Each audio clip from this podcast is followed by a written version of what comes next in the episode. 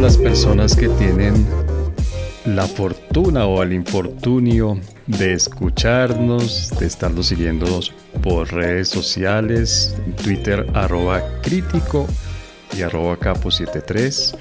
Les damos la bienvenida a este cuarto episodio de Los Incorregibles. Buenos días, profesor Páez. Buenos días a todos los que nos escuchan. Eh, o más bien, bienvenidos, porque no sabemos cuándo nos escuchen, ¿no? Entonces. Sí, no sabemos.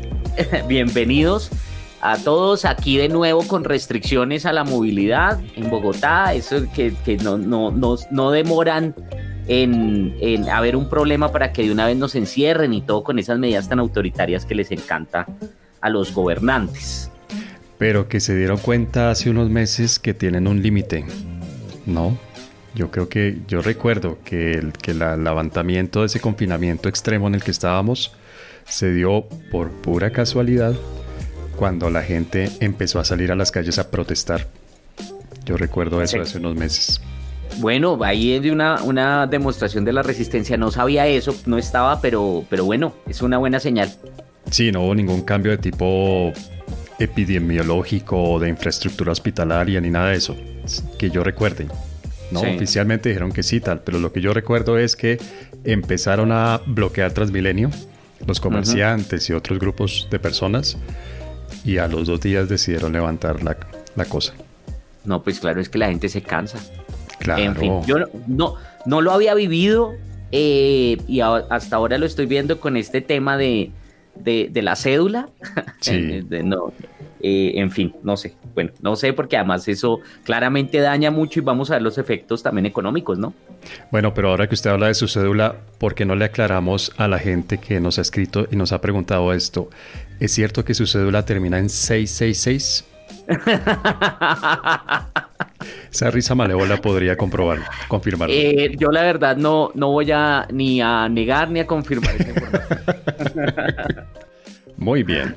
Con este dato curioso de los incorregibles, entonces comenzamos nuestro cuarto episodio, que hoy le vamos a dedicar a los bienes públicos. Así es, al concepto general de bienes públicos. Pero esto con ocasión de que hace un par de semanas salió la noticia de que el agua se iba a empezar a transar en una bolsa de valores futuros de agua. Así es. Y también a propósito del tema de las vacunas, ¿no? De la producción de vacunas que ha generado mucho. Y yo creo que más que noticias fue la indignación en redes principalmente y también mucho de los del debate y la forma como se ha presentado el debate eh, sobre el tema de vacunas y pues claramente sobre el tema del agua que generó molestia, indignación. Entonces yo creo que es interesante por lo menos eh, discutirlo. Sí, sí, muy bien. Sí, entonces, bueno, pues sin más y obviamente dándole la bienvenida de nuevo a la gente que nos escucha, pues entremos en materia. ¿Qué son los bienes públicos? Cuando uno habla de eh, bienes ah, públicos, ¿de qué habla? Yo, creo que hay dos, así como, como siempre, hay dos acepciones del concepto de bienes públicos. Uno que es el que yo percibo la gente tiene internalizado, ¿sí? Que es el bien público como lo que queremos que sea para todos, como las buenas intenciones, como lo que debería eh, formar parte de, la, de, la, de las condiciones básicas y de dignidad humana. Sí, yo creo que esa es una definición y es una definición, digamos, eh, interesante que hay que discutir, pero por el otro lado está la definición que es, entre comillas, técnica, es decir, la definición real del origen de bienes públicos, que son sus características económicas, ¿no? Entonces, ahí, digamos, la, la definición estándar del bien público puro es que no es rival y no es excluyente. ¿No? Esas son las dos condiciones. Y no es excluyente. Exactamente. ¿Qué quiere decir que no es rival? Ok, que no sea, que no, que no es rival, que no es excluyente, son dos condiciones de la naturaleza misma del bien. Es decir, que usted no puede fijar eh, eh, eh, exclusión, por un lado, ¿no? Es decir, que usted al prestar el servicio no puede excluir a nadie del disfrute del mismo, ¿sí? Y que no es rival. Bien privado. Digamos, si yo tengo, por ejemplo, no sé, una panadería. Es que veo unos libros de comida que usted tiene en el fondo, chocolate, veo ahí en el fondo. sí. Entonces, digamos que uno tiene una pastelería y yo, yo como dueño de la pastelería le doy acceso a esos bienes en función de que me paguen o no me paguen. O sea, los que me pagan tienen acceso a mis pasteles. Los que no me pagan no tienen acceso a los pasteles. Y usted puede, puede hacer eso, porque hay algunos casos en que usted presta el servicio y no puede saber quién lo está consumiendo o no. Eso por un lado. Y por el otro lado es que porque una persona consuma el bien, no quiere decir o no le quita a otro la posibilidad de consumirlo. Eso quiere decir no rival. ¿Mm? Entonces, cuando se... Volvemos al ejemplo de la pastelería. Si usted se come los pasteles, no estoy acusando a nadie en público. Si usted se come los pasteles, yo me quedo sin pasteles. E, exactamente, exactamente, digamos. Entonces, porque yo me consumo el pastel, le quito al, ¿no? El, ejemplo aquí de, de, manual de economía es el de el parque y, eh, ¿no? El parque vendría a ser el bien público eh, y el consumo del helado es el bien privado en ese, en ese parque. O también, pues, el ejemplo tradicional que es el tema de seguridad eh, que es un bien público puro, o por lo menos así se define. Igual hay autores que incluso cuestionan la, el concepto de, bien público eh, en, en, esos dos sentidos de rival y excluyente. Es decir, que hay algunos autores que dicen que todos los bienes son o pueden ser privados. Sí, ya vamos a eso más adelante, pero yo quisiera que quedara muy claro estos bienes públicos. ¿El aire puro es un bien público? ¿Tendría esas dos características?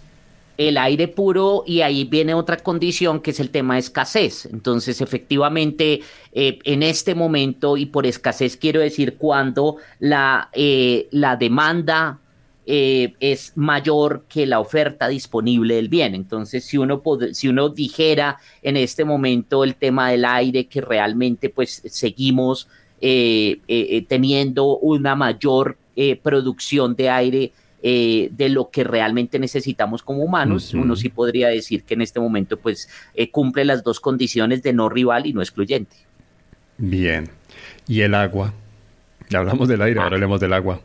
Ahí es otra cosa. Que viene entonces la condición esta que yo le decía, el tema de escasez.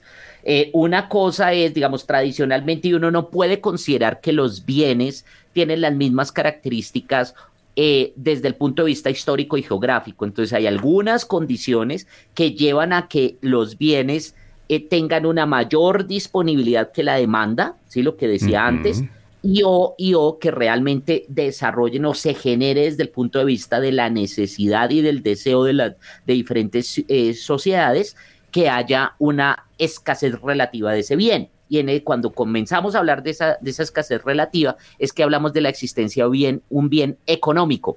¿sí? Es decir, cuando la, cuando la oferta es menor que la demanda, para dejarlo así muy, muy, muy sencillo.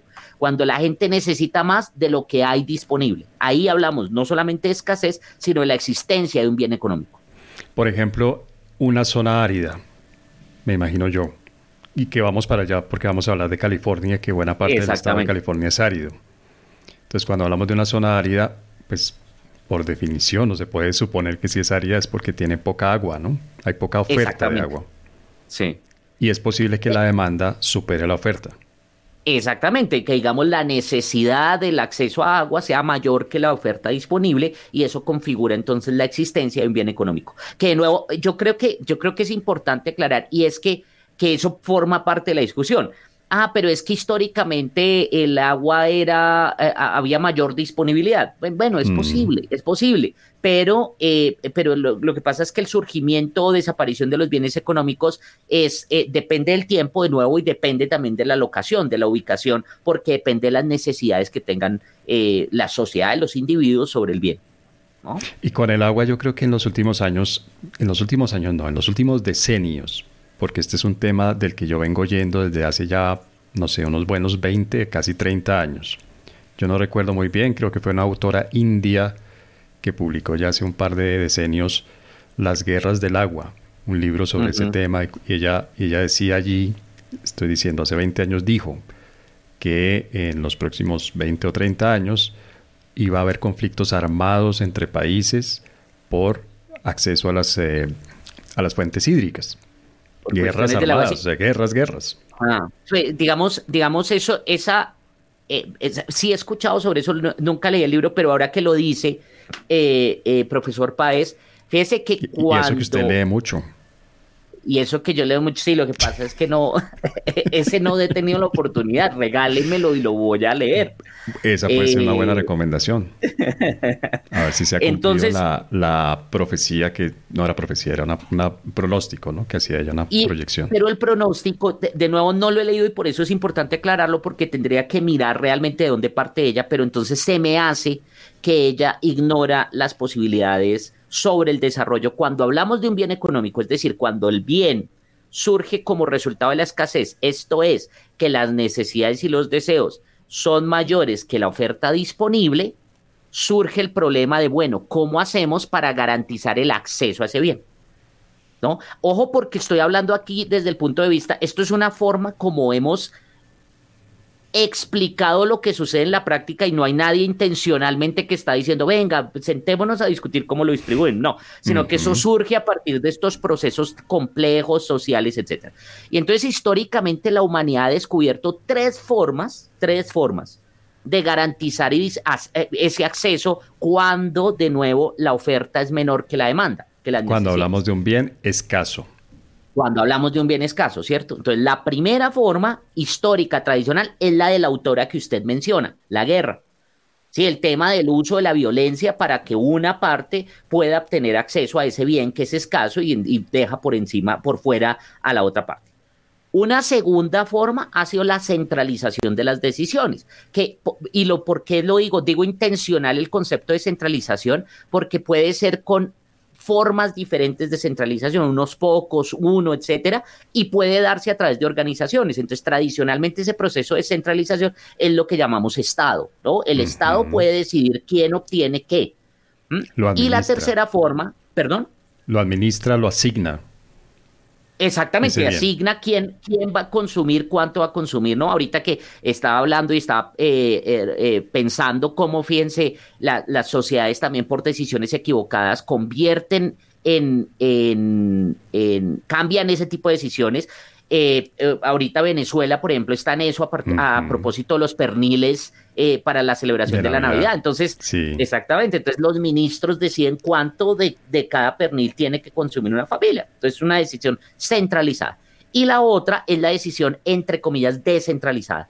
Y por descentralizada, fíjese que el descubrimiento, que de nuevo no es intencional, son procesos complejos, etcétera, que eh, lo que hizo la humanidad para solucionar esto fue la formación de lo que llamamos precios.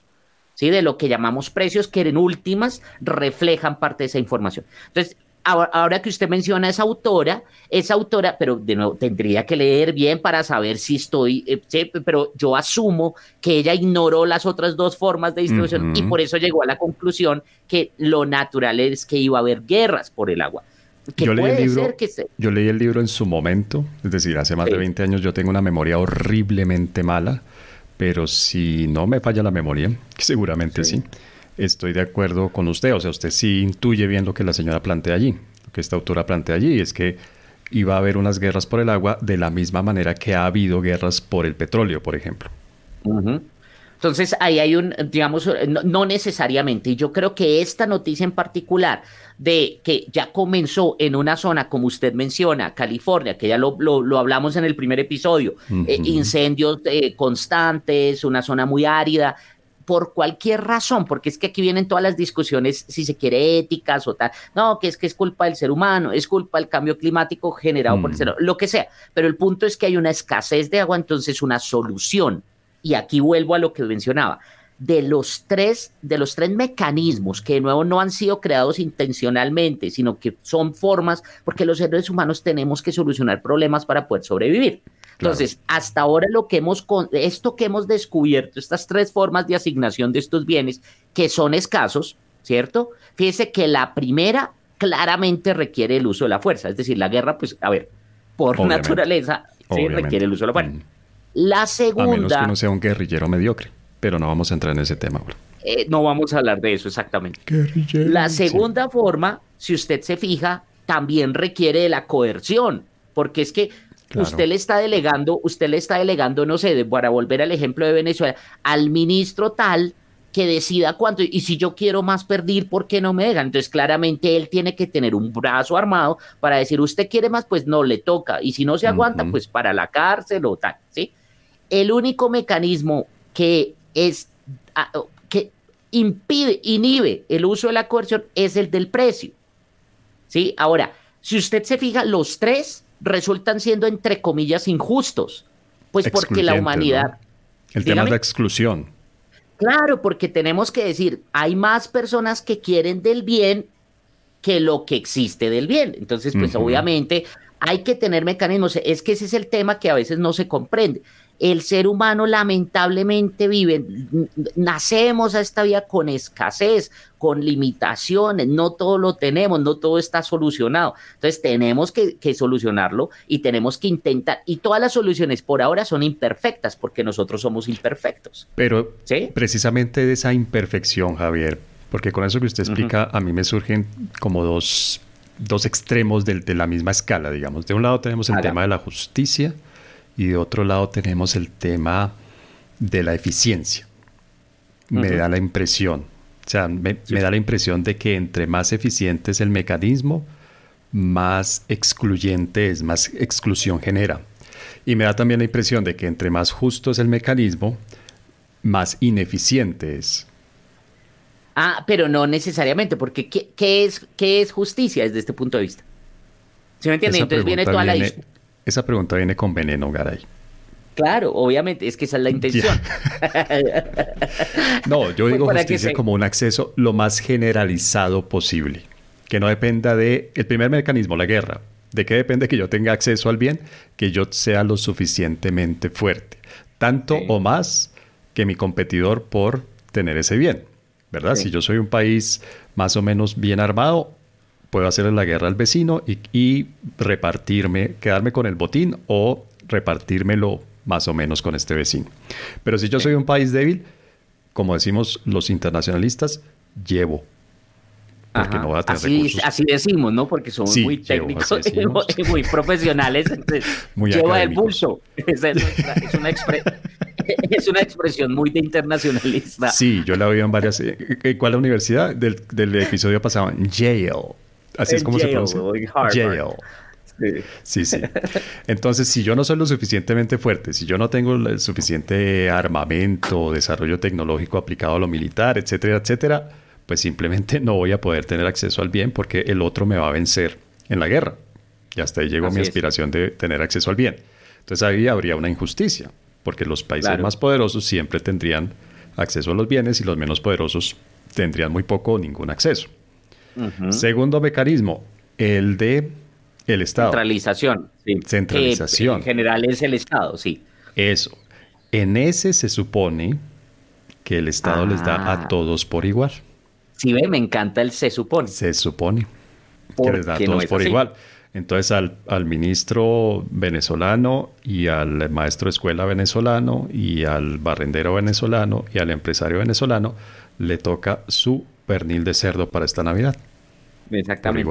Lo que, lo que pasa es que así no funciona. Y no funciona, entre otras cosas, por varias razones. La primera es, fíjese que el concepto mismo de justicia, por igual, ¿qué quiere decir? ¿No? Es decir, para el tema del agua, ¿qué quiere decir? ¿Qué quiere decir igualdad? Entonces, todos, por ejemplo, tenemos que tener tal cantidad de litros de agua. Y entonces. Eso se expresa. El mínimo vital. que sí. Aquí en Colombia, pues aquí en Colombia se, se, sonó mucho, perdón, se usó mucho la expresión del mínimo vital. Exactamente, entonces que eso, eh, digamos, va más allá del tema de que ya, ya es una, una concreción de, de ese ideal, ¿no? Pero entonces metros cúbicos en cada mes a los que cada persona debe tener acceso.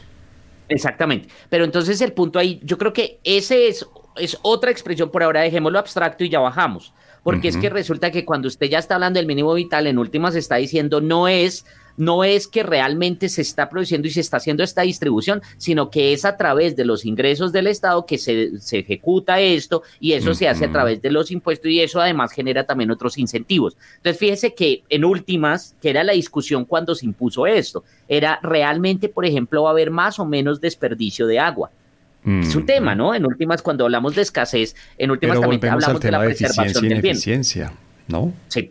Pero entonces, espere un momento porque es que estamos hablando y confundiendo de nuevo el tema de justicia, no hemos podido avanzar de esto. ¿Cuál es la definición de justicia que vamos a utilizar? Primero. Segundo, ¿cuál es el criterio realmente de justicia? ¿Mm? Porque lo que yo le estaba diciendo antes, los tres mecanismos, los tres mecanismos, en últimas, profesor Páez, creados por la humanidad, resultan siendo injustos. Porque Pero hay unos más injustos que otros, ¿o no? Ahí está, ahí es donde yo, digamos, sí y no, o sea, sí porque en efecto puede haber una mayor justicia desde algún punto de vista que otro, pero no porque no es el mecanismo que usted cree. El descentralización no necesariamente es el más justo. Y ahí vuelvo a las dos. no, yo creo que es el más injusto porque finalmente en el tercer mecanismo su acceso depende de que usted tenga o no tenga plata. Y los que más plata tengan, más acceso van a tener, o más opciones de acceso, o más probabilidad de tener acceso van a tener. Y los que menos plata tienen, pues simplemente van a tener un acceso limitado o nulo. Sí, exactamente. pero es que, ¿por qué es injusto? Es que, ¿cuál es la definición de justicia que usted está utilizando? Es que, de nuevo, yo creo que ahí está el elemento de, de la definición que es necesaria de justicia, ¿cierto? Porque justicia puede ser eh, efectivamente la justicia esta de, no, es que la justicia es que todos tengan lo mismo, y ahí fíjese que entonces estamos cayendo en una falacia porque la premisa forma parte de la conclusión. ¿Sí me entiendes? Es decir, eh, que distribuya por igual. Bueno, entonces asumamos que los estados realmente, asumamos que esto es una presunción muy grande, pero asumamos que realmente el estado distribuye por igual. Por igual, siempre y cuando usted tenga sus documentos en orden.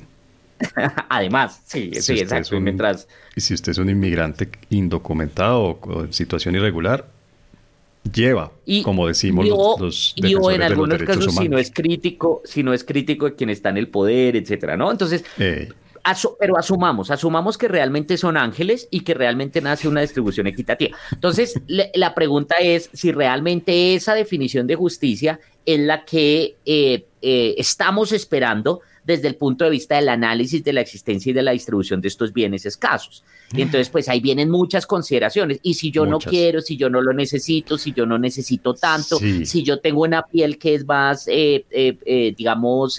Hidrodependiente. exactamente, si, si me reseco más o menos. Entonces, fíjese que hay muchas consideraciones ahí. Sí. El tercer mecanismo que usted creo que es el que señala y considera como más injusto que el otro, ¿cierto? Porque usted asume así como las mayorías, tranquilo, profesor Páez, porque así hay muchos Yo estoy con las mayorías, profesor Garay. Que el Estado realmente hace esos procesos de distribución. O sea, mire que confunden porque usted, usted dijo al principio, se supondría que hace la distribución tal. Y todos sabemos que no lo hace, pero insisten en como si lo hiciera. Sí. Pero, pero lo que pasa, y ahí viene la segunda, lo que pasa es que en la práctica, la presunción esta que hicimos de asumamos que lo distribuye, en la práctica no se presenta, porque en la práctica tenemos seres humanos que están tomando decisiones, entonces ahí viene todo el tema de las conexiones, ahí viene todo el tema de cuáles son las consideraciones que utilizan, incluso la información, que es el problema que tenemos, ¿no? La información, mire, yo le voy a decir una cosa, y yo creo que este es un tema muy importante eh, que hay que, valorar de la respuesta del gobierno colombiano eh, ante la pandemia, ¿no? Entonces se hacen los giros estos para las personas eh, que, necesitan y tal. Sí. Pues resulta que, aunque esto es una, estoy cayendo en una falacia de anécdota, pero ya conozco cuatro personas que cumplen los requisitos uno esperaría para que, para que hubiesen recibido los, los recursos y no los, no los recibieron.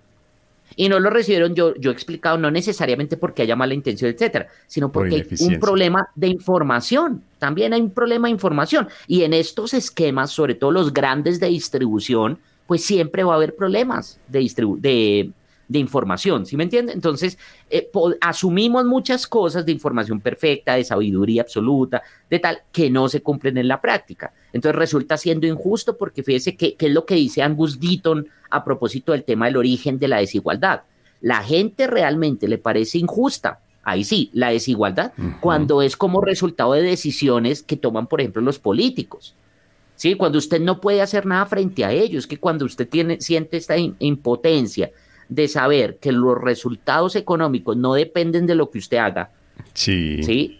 O ni siquiera del azar, sino depende de que usted tenga buenas conexiones, eso genera mucha frustración. Claro, pero también la genera el hecho de que hay gente que nace en unas condiciones que ya de entrada la ponen en unas desventajas enormes. Y tenemos un grupo de gente en cada sociedad excluida. Y el Estado de alguna manera la incluye. Claro, pero entonces fíjese que ahí ya... y la integra, la incluye. Entonces ya ahí tenemos un avance. Y entonces sería, bueno, estos mecanismos, porque los primeros tres son los mecanismos puros, pues. Sí. Pero cuando usted, cuando usted va más allá y miramos eh, realmente, pues, eh, solo guerra, pues no había, no sé, ni los mm. vikingos, pues.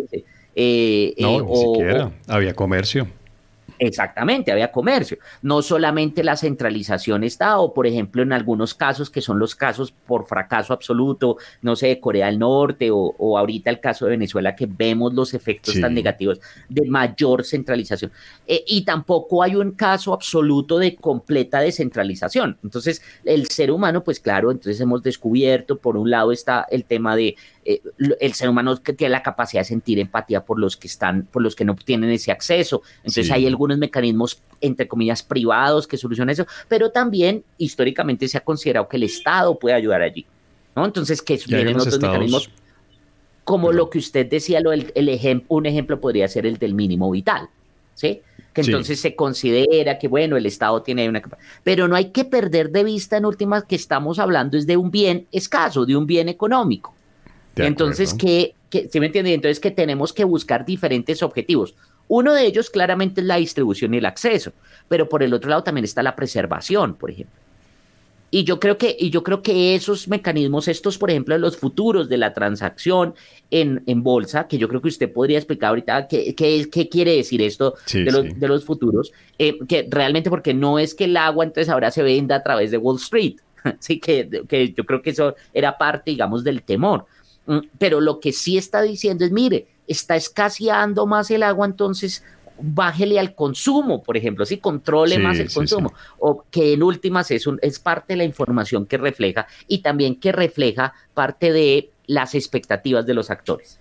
Bueno, entonces le propongo que nos vayamos a ese tema, pero en nuestro segundo segmento. Y nos vamos de este segmento con tres ideas claras. Yo le voy a sumar una cuarta. Las tres ideas son, hay tres mecanismos para tener acceso a los bienes escasos, es decir, los bienes en los que la oferta es menor que la demanda. Primer mecanismo, la guerra. Históricamente lo encontramos de manera sobrada, es decir, excesiva. Segundo mecanismo, la asignación centralizada, que normalmente tiene la forma del Estado. El Estado decide quién tiene, quién no tiene, a quién se le da más o menos, o si se le da a todos igual. Y el tercer mecanismo sería la asignación descentralizada, que es el mercado. Libre, libre juego de la oferta y la demanda. Esos serían nuestros tres mecanismos. Ahora, yo a eso le agregaría una cuarta idea, que usted lo dijo también allí, y es que esos tres mecanismos de manera pura difícilmente se encuentran. No es fácil encontrarlos de manera pura. Estas son definiciones de categorías ideales, como las llamaría Max Weber. ¿no? Son, son ideas casi de diccionario, digamos, de economía o de ciencia política o ciencias sociales. Y en la realidad lo que uno encuentra a veces es una combinación, una complementariedad de un mecanismo con otro. Las guerras no excluyen el comercio, por ejemplo. O el comercio, tristemente, no excluye la guerra, también lo hemos visto. ¿no?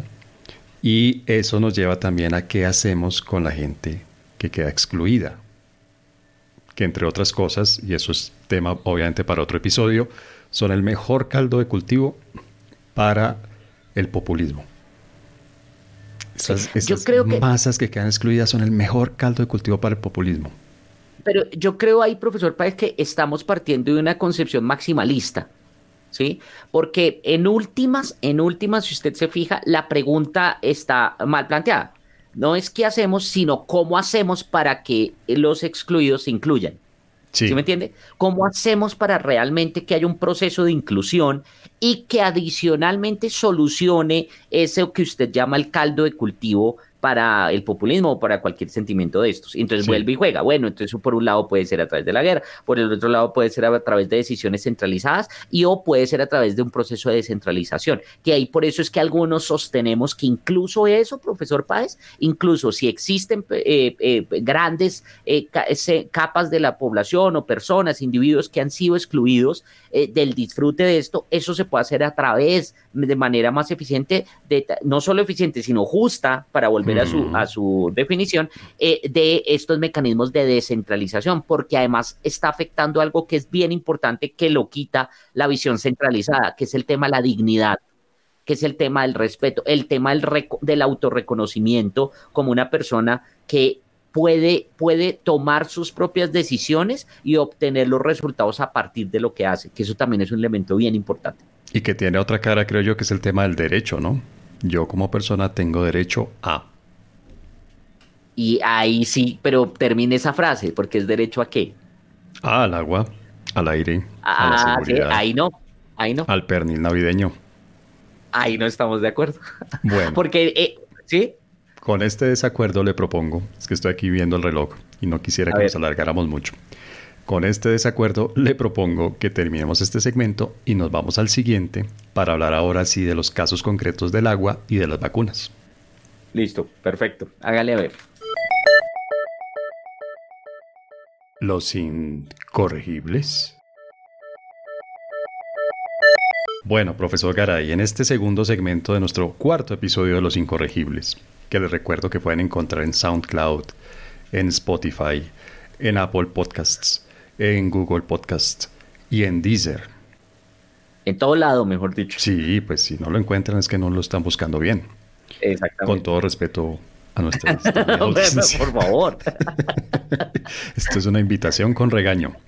Bien, quiere decir, con todo respeto y cariño, por favor, búsquennos que nos encuentren. Sí, nos encuentran. SoundCloud, Google, Apple, Spotify, Deezer, nos encuentran.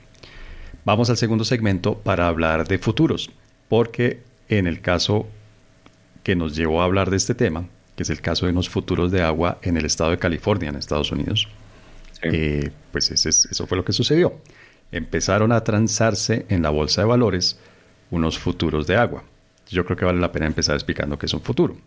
A ver si yo soy capaz de explicarlo claramente. Voy a tratar de explicarlo claramente. Un futuro es un negocio en el que el comprador y el vendedor hoy acuerdan cantidades, precios, fecha de entrega, lugar de entrega, todas las condiciones de la transacción que se va a llevar a cabo en el futuro. Es decir, ah, por eso se llama futuro. Vea, mire pues. usted qué curioso. mire usted qué curioso. No se esa transacción no se va a hacer realidad hoy, sino se va a hacer realidad dentro de unos meses e incluso creo que hay unos futuros que llegan a años.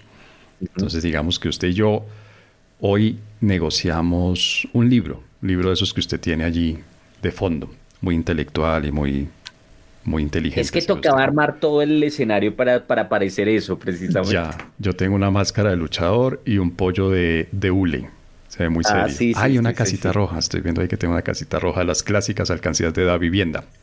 Bueno, entonces le decía que hoy usted y yo tenemos, hacemos un negocio y yo le digo, eh, Javier, le vendo un libro. Y es un libro interesante y es un libro muy importante y tal. Y se lo voy a entregar dentro de seis meses. Pero hoy dejemos claro y acordemos que ese libro vale 30 mil pesos y que se lo dejo en la puerta de su casa dentro de seis meses. Si por alguna razón en el, en el transcurso de estos seis meses ese libro se vuelve, no sé, un mejores ventas, un bestseller, y el libro pasa en el mercado de valer 30 mil a valer 60 mil, no importa.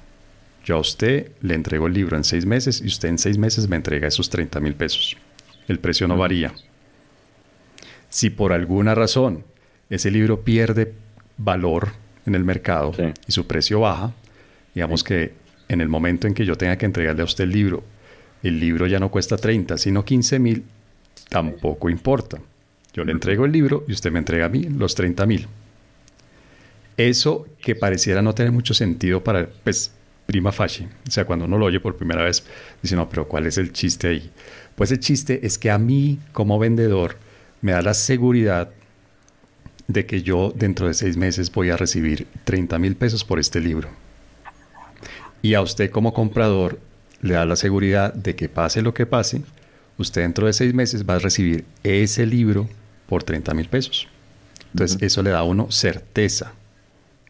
¿Qué quiere decir eso? Que uno no depende de la coyuntura, del momento, de cómo está el mercado en ese momento, sino que uno con anticipación sabe cuánto va a recibir o cuánto va a tener que pagar por un bien. Y eso en ciertos mercados es algo muy valioso, sobre todo en los mercados, creo yo, de commodities, que uno podría traducir grosso modo como materias primas, ¿verdad? Como ciertos bienes, bienes agrícolas, ta, ta, ta. Y dentro de eso también cae el agua, o empieza a caer el agua ahora. Sí, que digamos es, es, histórico, no, no, no es de ahora, pues es decir, todo el mundo paga a pesar del mínimo vital este que del que usted hablaba, eh, de todas maneras, el agua, nosotros pagamos por el agua desde hace, desde hace tiempo, pues porque en últimas también depende no solamente de la infraestructura, sino todos los procesos para que llegue el agua, pero además en su carácter de bien escaso. Pero fíjese que lo que usted acaba de mencionar, a mí me parece, bueno, primero la, el temor, la crítica, toda la razón por la cual estamos hablando de esto y que se convirtió en noticia, es porque hay muchos, eh, mucha incomprensión del fenómeno, ¿no? Entonces se generan temores, bolsa valores igual malo, futuros como no lo entendemos igual perverso, etcétera, y eso en últimas eh, genera, eh, impide realmente la discusión. Yo me acuerdo que cuando sale esta noticia eh, se llenan las redes, sobre todo de algunas personas, diciendo y hablando, utilizando el término que usted mencionaba antes de derecho, ¿no? De derecho. Y cuando yo, decía que es que el derecho se asume como gratuidad, entonces se ponían de mal genio. Y de hecho le pasó también a un columnista, eh, Martín Jaramillo, que él, escribió sobre eso, y entonces le decían los expertos, ¿no? Porque los expertos siempre confunden. Eh, entonces decían, no, es que nosotros no hablamos de gratuidad, sino hablamos de otras cosas mucho más elaboradas, inteligentes y geniales. Bueno, en últimas, Existen temores porque existe esa concepción de que a mí me parece que lo que debemos hacer es un derecho, lo positivo es un derecho y por lo tanto eso es incuestionable porque además lo dice Naciones Unidas y no se quiere. Pero resulta que no se, no se reconoce que si hablamos incluso, aceptemos que sea un derecho, aceptémoslo, listo, bueno, que el agua es, es un derecho, bueno, ¿qué mecanismo nos permite garantizar ese derecho? Y usted acaba de mencionarlo, esos acuerdos de, que se conocen como futuros en últimas, fíjese que por un lado demuestran esa capacidad de la creatividad humana para resolver problemas. Un problema que es lo que usted mencionaba, el tema de la incertidumbre, pero también la reducción del riesgo. Es decir, es un, tema de asignación y de, de, asignación, no, de manejo y de administración del riesgo sobre, sobre la producción de unos bienes y demás. Y segundo, lo que hacen estos futuros es incluir las expectativas de los agentes en relación con esa, con, e, es decir, de manera intertemporal. Es decir, tomo la decisión hoy, pero tiene un efecto hacia futuro. Entonces a mí me parece supremamente valioso. Incluso entonces los mayores defensores del concepto, que podríamos debatirlo, pero ya me di cuenta que usted no lo va a hacer, porque no quiso, me cayó. Entonces, eh, el, pero que, pero que podríamos eh, eh, incluso aceptar la censura de los dejemos,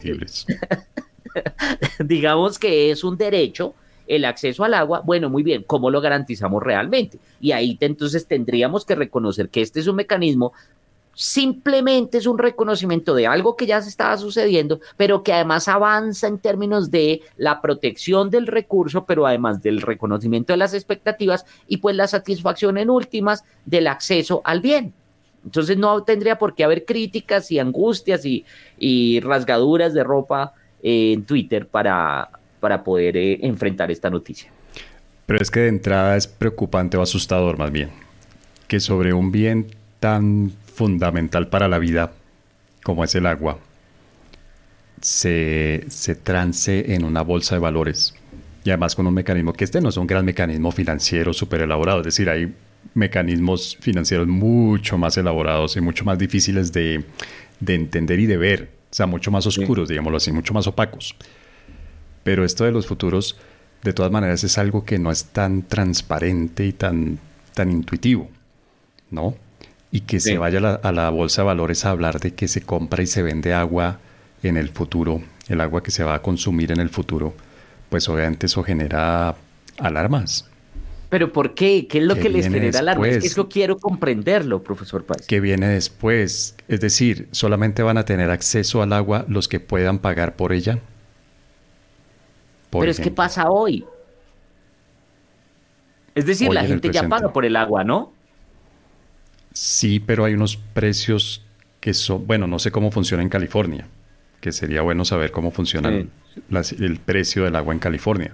Pero aquí por lo menos no depende exactamente de las fuerzas del mercado y no depende tampoco inmediatamente de la abundancia o de la escasez de agua. Y eso, y eso, fíjese que entonces ahí estamos diciendo algo más grave, profesor Páez, que es lo que me angustia. O sea, se angustian porque estamos acercándonos al reconocimiento de un bien, como así sea el que sea, dirigido entre comillas por su propia naturaleza y por las condiciones reales. Es decir, ahora, hasta ahora hemos vivido en una ilusión. Entonces el temor es tener que despertarnos. ¿Sí me entiende? Porque es que... Es reconocer que, no, que no es un bien eh, ilimitado y es reconocer que hay que pagar por él. Y entonces imagínese que en ese caso los ambientalistas deberían ser felices, porque por fin vamos a reconocer que hay que proteger el bien. Porque es que, ¿qué es lo que pasa? Y por eso yo le he dicho, esperemos y después hablamos, porque incentivos que genera, por ejemplo, lo del tema del mínimo vital. ¿Cuál puede serle? Ahora, esto es, esto es teóricamente, habría que mirar si ha pasado en la práctica, pero eso no puede generar despilfarro, por ejemplo. Es decir, cuando usted, cuando tiene un precio, que, un bien que es escaso y cuyo precio, así sea unos metros cúbicos, sea cero, pues eso no genera entonces despilfarro, por ejemplo. Entonces habría que mirar, pero, pero seguramente, digamos, teóricamente es lo que uno puede esperar. ¿Mm? Sí, sí lo puede generar. O sea, la respuesta a la pregunta es sí, sí lo puede generar. Pero también por no incurrir en ese despilfarro. Entonces es posible que estemos dejando a gente sin agua, sin con qué preparar sus alimentos, sin con qué calmar la sed, sin con qué bañarse, sin con qué lavar su ropa. ¿Sí me explico? Sí, claro, pero es que de todas maneras a pesar de ello, no está garantizado hoy el acceso para todos, a pesar, ¿sí? Y de nuevo, volvemos a la discusión que teníamos antes del, del, receso. El, lo que, lo, es decir, ¿cuál es el mecanismo para incluir a las mayorías? ¿Cuál es el mejor, el más, el, más eficiente? ¿Sí? ¿Cuál es el o más, el más justo? Que es que pues no vamos a volver porque ya lo discutimos media hora, no vamos a aburrir a la gente, pero yo creo que el tema también está entre justicia y eficiencia que no se, no, no, se logran las dos simultáneamente. Es angustiante, no estoy diciendo que sea algo bueno. No, no, claro que sí se logran, dependiendo de la definición, vuelve y juega. De justicia y de eficiencia. Sí, ahora, lo que, lo que sí no se logran son los maximalismos de todo va a ser perfecto y todo el mundo va a tener el acceso al agua que quiera y no importa el despilfarro porque eso le va a costar a las futuras generaciones pero fíjense que la discusión es mucho más profunda. Y yo creo que esto se une al otro tema que teníamos para hoy, para de nuevo no, no, no quedarnos y patinar solo sobre uno, que es el tema de las vacunas, que generó también mucha angustia, ¿no? Yo, yo vi incluso líderes o lideresas políticos y políticas quejándose y diciendo, pero es que es el colmo que las vacunas no, no vayan a liberar las patentes y que no sean de la humanidad, porque es que las vacunas son de la humanidad. Entonces es más o menos lo mismo, ¿no? Es que tenemos derecho a la vacuna.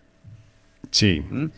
Eh, tenemos derecho, es que queremos, porque es que en últimas es negativo el mecanismo de mercado, fíjese, tenemos tres mecanismos, pero entonces dicen es negativo el mecanismo de mercado, no nos gusta ese mecanismo, entonces quedamos con los otros dos. El de la guerra no lo dicen eh, abiertamente porque eso está mal visto, y menos con lo políticamente correcto. Entonces se queda con esa visión romántica de que la visión centralizadora es la mejor, es ideal, porque en últimas sí garantiza eh, todo. Pero entonces fíjese que se le quita la naturaleza al bien para meterlo, digamos, en la lógica de la centralización, que no necesariamente usted lo ha dicho. Es decir, podemos tener mecanismos de mercado, ¿sí? es decir, de fijación, por ejemplo, de precios, que es lo que se necesita, pero no por ello asumir o quitarle la naturaleza a un bien económico de un bien privado a algo eh, y llamarlo, por ejemplo, bien público y o un derecho, que es lo que yo creo que se hace, se deforma para poder obligar a que sea el Estado, es decir, la segunda opción, la centralizadora, la que garantice la distribución. Bueno, yo tengo ahí varias preguntas o varias dudas más bien. No, no estoy muy convencido de lo que usted me dice. Uno, ¿tendríamos sí o no? ¿Tendríamos vacunas sin patentes? Sin ese incentivo que da la patente, el hecho de que la, de que la vacuna sea propiedad privada y solo la empresa que desarrolla la vacuna la pueda explotar económicamente? Es posible, es posible. Yo me acuerdo que leí hace muchos años leí un artículo que decía o mostraba cómo históricamente, a pesar de que Estados Unidos hoy sea uno de los principales defensores del sistema de patentes, en el siglo XIX eh, lo que hizo fue pues eh, piratería, lo que hoy llamaríamos piratería, para poder desarrollar. Entonces es posible, es posible. Ahora, lo que pasa es que, digamos, el sistema de patentes como lo conocemos, ¿no? La pregunta yo creo que yo la, iría, la haría más abstracta porque el problema tal vez es esa forma y ahí sobre eso hay muchas críticas y hay muchos debates eh, eh, del sistema de patente, cómo lo conocemos. Pero la pregunta de fondo sería, profesor Páez, si existen o son necesarios algunos incentivos para que haya o exista ese avance, digamos, científico y esas respuestas de nuevo para resolver problemas puntuales. ¿sí? Y eso tuvimos vacunas, tuvimos vacunas en menos de un año. Eso es extraordinario, quiero decir. Sí. Mm. Que eso me ha generado mucho porque yo identifico que las instituciones de la sociedad, eh, de la civilización occidental, o algunas de esas eh, instituciones, como el tema de la competencia, el ánimo de lucro, están en la base de esa, o sea, son incentivos que llevan a que, por ejemplo, se haya resuelto este problema. bueno, se haya resuelto, no sabemos. Recuerden que lo hablamos en el capítulo anterior, creo que mencionábamos si realmente este es el final, pero bueno, el punto es que hay por lo menos una solución a algo que antes no tenía solución, hace unos meses.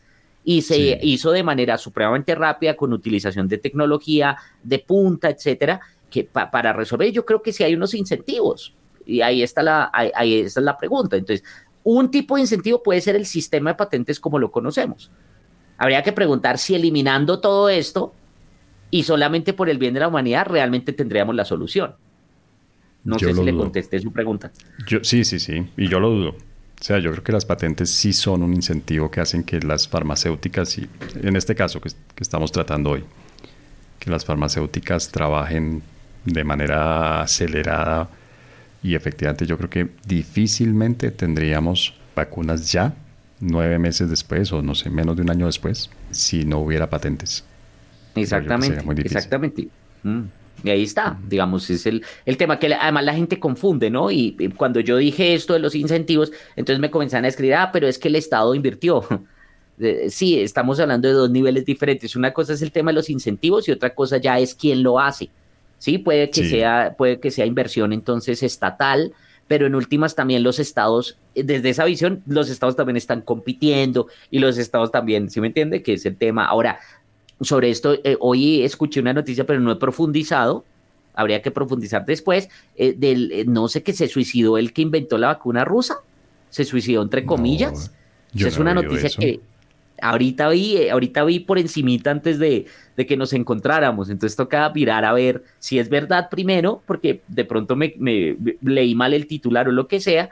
Y segundo, pues ya se comienza a ver, ¿no? Los efectos también de, ¿Será?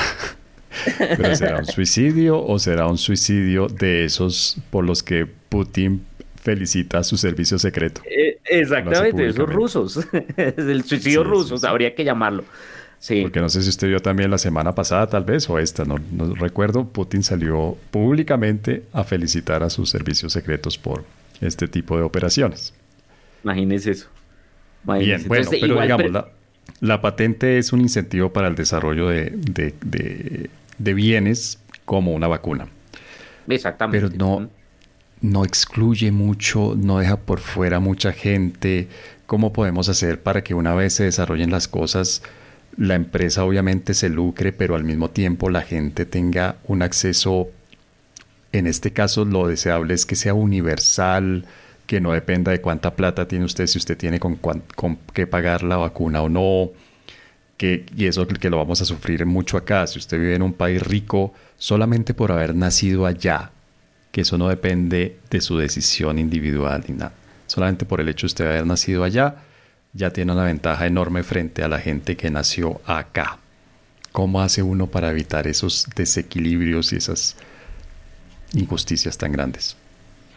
Vuelve y juega el concepto de injusticia es que eh, tendríamos que definirlo. Lo que pasa es que es una percepción y yo entiendo, yo entiendo. Y todos quisiéramos que las cosas, que no tuviéramos que tener este tipo de decisiones y que no tuviéramos que tener ese tipo de, de, de, problemas, digamos, de asignación, de acceso a, en este caso, es un bien que necesitamos todos, es decir, para, para sobrevivir, o por lo menos eh, hasta el tipping point, lo habíamos mencionado la vez pasada, hasta aquel punto en el que ya haya lo que llaman inmunidad de rebaño o, que ya deje de ser un problema el, virus, este virus en particular. Mm, es deseable, claro, todos quisiéramos, pero lo que pasa es que el mundo no funciona así y hay que tomar decisiones y hay que mirar cuáles son los mecanismos eh, que existen para poder crearlos. Entonces, efectivamente, si hay un punto intermedio, sobre eso le ha comentado, hay varias propuestas, hay muchísimas propuestas sobre cómo reformar el sistema de patentes como lo conocemos hoy. Sí, porque eso también tiene sus problemas en términos de la creación, por ejemplo, por 20 o 25 años, que son algunas de las propuestas de un monopolio artificial, además de, sí, e, e, eso genera unos problemas, claramente. Em, que yo creo que tiene que ver más, eh, volviendo a la discusión de lo de Ditton, con esa cercanía que pueden tener algunas empresas, unas empresas gigantescas en términos del acceso a influir a las decisiones de aquellos que supuestamente deberían estar repartiendo en esa visión romántica, que deberían estar repartiendo en igualdad de condiciones. ¿sí? Que ese, ese, digamos, sería la discusión. Pero, pero igual el punto es que, eh, que no vamos a poder obtener esto no lo vamos a poder obtener a partir de un discurso eh, de las mayorías y que todos tengamos acceso. Eh, así no funcionan las cosas, sino que tenemos que confiar o caer o decidir sobre cuáles son los mecanismos que existen realmente y cómo se pueden producir. Y ahí, pues claramente lo que usted mencionaba antes, existe un complemento entre un mecanismo de mercado descentralizado, el tema de la competencia, etcétera, y después viene todo el tema de, bueno, la cooperación internacional por un lado, pero también el acceso por parte de los estados. En este caso, la cooperación internacional tiene un nombre propio que es COVAX, ¿no? Que es precisamente eso. sí. no sé cómo es cooperación internacional. Aunque seguramente, profesor Páez, se van a seguir desarrollando incluso mecanismos bilaterales Seguramente. Es que, es que yo creo que sí, porque no hemos visto, fíjese la discusión que se presentó en Colombia, que incluso yo en algún momento llegué a, yo estuve tentado a caer en esas cantos de sirena de la, del afán de la gente que decía, no, ya Colombia se quedó de último, no sé qué, y yo dije, pero ¿por qué yo mm. me vine, me hubiera quedado? Porque claramente, sí. me hubieran vacunado. Eh, ¿Cómo? Y eso que en Colombia tenemos experiencia en vacunación. Sí, claro, porque te parece que es el sistema, uno de los mejores sistemas en América Latina, además, ¿no? Dice. Bueno, yo no estaba hablando de ese tipo de vacunas, pero pues eso ah, es perdón, tema. perdón, es que eso, a veces sus chistes son muy sutiles y ese no lo entiendo. y pero sí tenemos también mucha experiencia. y poco graciosos. Bueno, pero, pero le iba a decir, le iba a decir, el, eh, y entonces se alarmó, generamos una alarma que no, que Colombia va a, y pues resulta que salió. Entonces, yo creo que también se está generando una alarma, que era lo que usted mencionaba, que muchos pobres van a resultar excluidos, países que van a quedar excluidos. Pues no sabemos realmente, no sabemos, hay, que esperar realmente, hay que mirar mm. cómo se va desarrollando la cosa y si realmente va a quedar esas, esas, esos grupos excluidos, porque además eh, que tiene que ver también con la forma como se consiguen los países ricos por definición son malos. Y entonces quieren quedarse con todo de manera muy egoísta. malos, pues y no necesariamente. malos pero es que el egoísmo pues obviamente y, volvemos a lo mismo el egoísmo lleva a la exclusión casi por definición y pues los que menos recursos tienen son los que menos acceso tienen. Pues es lo que no sabemos. Vamos a ver vamos a ver porque yo creo que falta digamos para contar esta historia bueno, pues le propongo entonces que dejemos nuestro tema de el agua que se transa en la bolsa de valores, los futuros de agua, y dejemos el tema de las em, patentes de las vacunas ahí, porque el tema, el tiempo se nos agota ya. Se nos, sí, no, se nos agota y hay mucho para discutir realmente, la verdad. Mucho para discutir. Los incorregibles recomiendan. Bueno, Javier, llegaron las vacaciones. Finalmente llegaron las vacaciones para algunos de nosotros. En eso, la verdad, yo me siento muy afortunado, bendecido y afortunado, guerrerito de Dios. Me siento afortunado, privilegiado de tener vacaciones ahora y poder descansar. Y bueno, pues las vacaciones también son el momento de relajarse, de nutrir el intelecto, pero también de, de nutrir el espíritu. ¿Cuál sería nuestra recomendación de vacaciones? Bueno, yo esta vez entonces no libros ni nada para que, para que la gente descanse. Hace poco, imagínese, en época de trabajo, pero me vi, me terminó una serie que en Amazon Prime que se llama Good Omens. Me parece que es divertida, eh, una nota positiva además para este año. Entonces la recomiendo. Ah, muy bien. Y yo también en Amazon Prime tengo tres. Tengo tres eh, recomendaciones. Una, Salvajes que es como una reinterpretación del Señor de las Moscas. Yo creo que vale la pena verlo con protagonistas femeninas, es decir, los personajes son mujeres y es a mi mover una reinterpretación, un reencuentro, una revisita del Señor de las Moscas. Luego una serie que a mí me gusta mucho porque personalmente disfruto mucho la ciencia ficción que se llama The Expanse. Ya va en la temporada 5. Es bien interesante, sobre todo desde el punto de vista de relaciones internacionales. Es bien chévere, yo creo ¿Ah, que un internacionalista la disfruta así. Porque estamos obviamente en el futuro, en un momento en el que hay la gente de la Tierra que ha colonizado Marte y Marte se independizó. Y además hay una, un tercer grupo de humanos que son los que viven en el cinturón de asteroides y ta, ta, ta. Y las relaciones entre estos tres grupos puede ser bien interesante para alguien que quiera ver una serie chévere de ciencia ficción con elementos de relaciones internacionales. Y finalmente a la gente a la que le gusta la historia y la ciencia política, me parece que El Cid en Amazon Prime es una serie de producción española que cuenta evidentemente la historia de este héroe de la historia española, de la épico, del nacimiento, digamos, de España como una nación, como un país. Es bien interesante, muy buena producción. El ritmo es un poco lento, pero es bien, bien chévere para la gente a la que le guste la historia ver ese momento clave del, nacimiento, digamos, de la consolidación de España. Y bueno, y una recomendación muy especial y muy importante de parte de los dos, descansen. Sí, hay que descansar, hay que descansar, hay que desconectarse, hay que mm, eh, es decir, eh, fíjese todas las cosas y, yo creo que hablando otra vez de esos mecanismos de centralización, descentralización, eh, andamos muy concentrados en cuestiones que en última resultan siendo banales y descuidamos otros elementos que son también supremamente importantes y que nos facilitan incluso llegar a esas cuestiones banales. Una de ellas es eso, el descanso, el conocerse. Estamos en una época eh, muy difícil, muy difícil, sigue estando, sigue siendo muy difícil, pues démonos la oportunidad de conocernos, de eh, reencontrarnos con las personas que vivimos o solos y darnos esa oportunidad porque yo sí creo que una de las cosas que tenemos que aprender es que eh, quedarse solamente en la superficie, en las discusiones de, de nuevo lo que yo entre comillas llamo banal, nos quita mucho tiempo y mucha oportunidad de, pues imagínense, hemos descubierto que esto literal es muy poco tiempo el que estamos acá. Estoy muy, muy optimista, ¿no? No, no, no, pero yo estoy. No, no me pique la lengua, que. No, dejémoslo ahí que estoy. No. Si usted está así, no se imagina cómo estoy yo, pero sí, yo creo que esta es la, oportunidad de hacer una pausa, más que una pausa, hacer una tregua.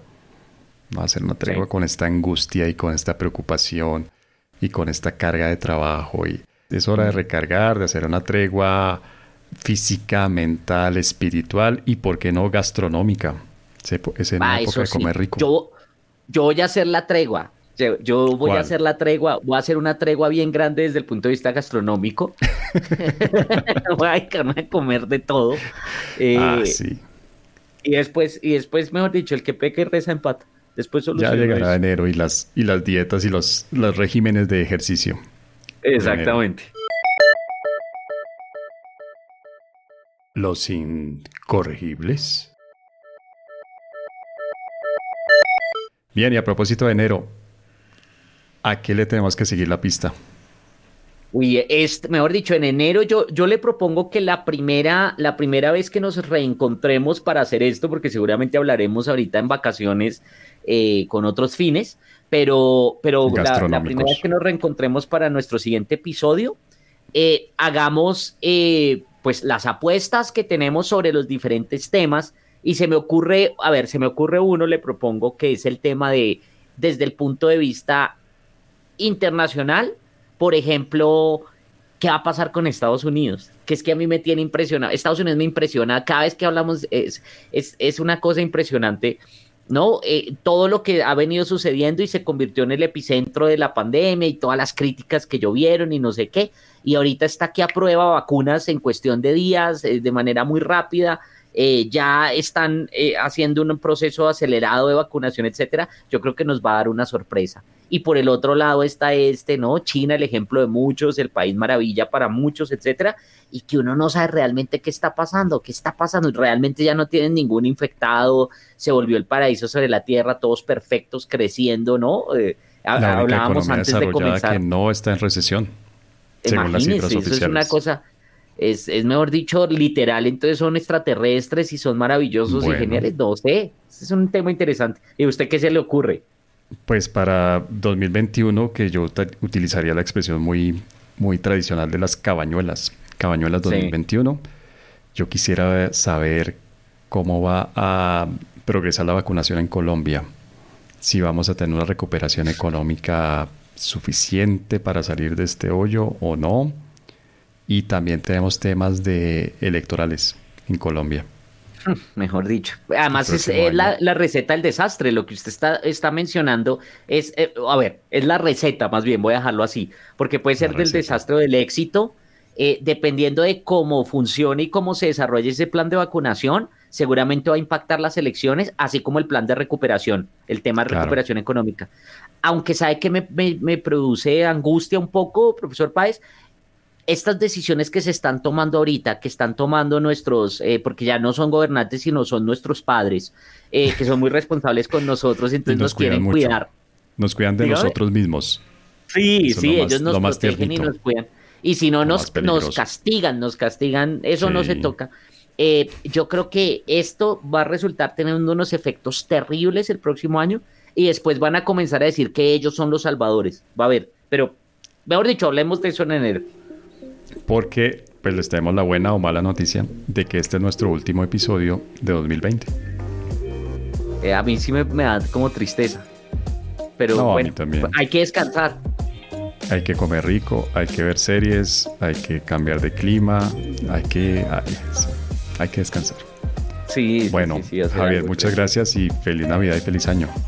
Lo mismo, profesor Páez. Igual estaremos hablando para eso. ahí le estaré escribiendo, llamándolo para feliz Navidad y feliz año. Feliz Navidad y feliz año a todos.